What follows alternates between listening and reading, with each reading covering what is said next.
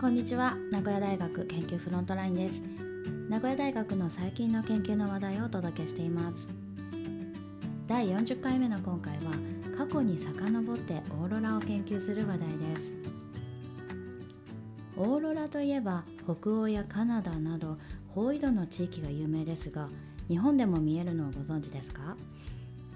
ネットで検索すると北海道で赤いオーロラが見えるといった情報が結構ヒットします。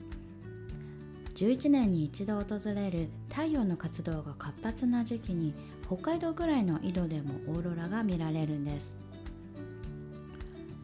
太陽の活動が活発かどうかの決め手は黒点の数です。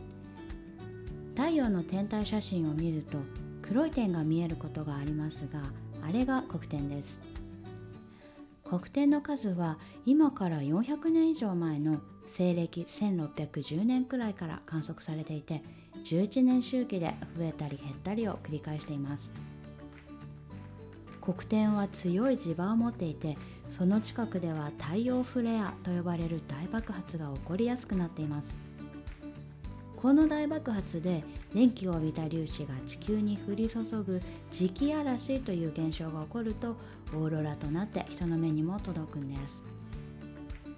さてこれまでの記録で一番黒点の数が多く太陽活動が活発だったのは1957年から58年今から65年ほど前です。日本でもオーロラが肉眼で見えたようで専門家だけでなく市民の方々の観測記録も多く残っているそうです。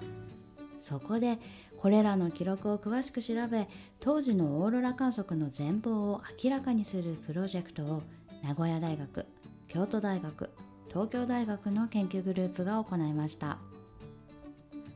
成果をハイライトしたプレスリリースには読んでいてワクワクするような発見が次々と登場します。特に驚くのが1958年2月に発生した大規模なオーロラです。北海道から山口県に至るまで日本の津々浦々で80以上の手書きのスケッチや当時まだ普及していなかったカラー写真として記録されています。空高くカーテンのように舞うオーロラではなく地平線付近に赤く広がる様子が描かれています。このような記録からこのオーロラが従来説よりはるかに日本に近づき青森上空まで下がっていたことが明らかになりました。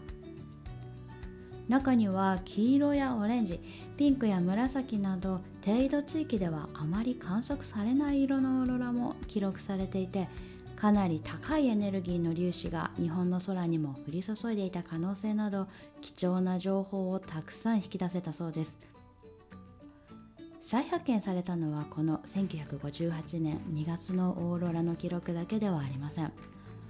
実はその約5ヶ月前にも同じくらい巨大な磁気嵐が起きていたんですがその時のオーロラについては実態がよく分かっていませんでした。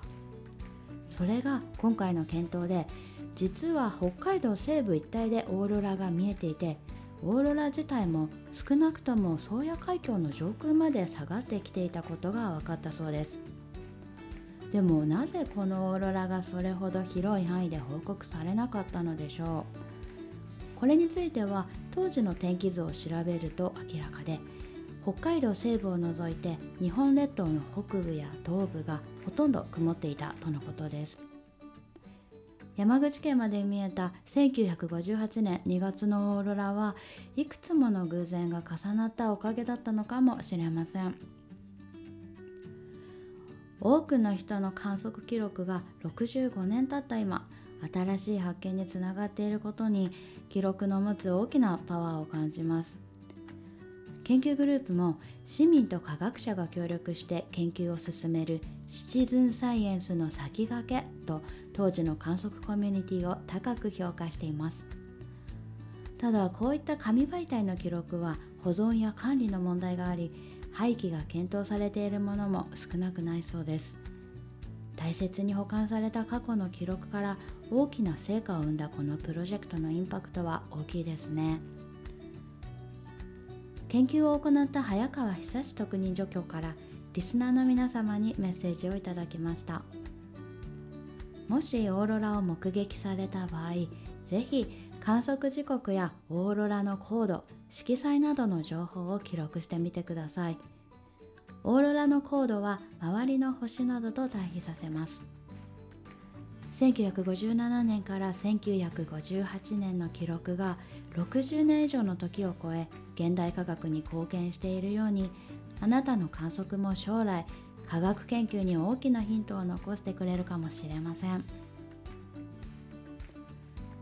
この研究について詳しくは2021年12月20日発表のプレスリリースもぜひご覧ください。リンクを概要欄でお知らせしています。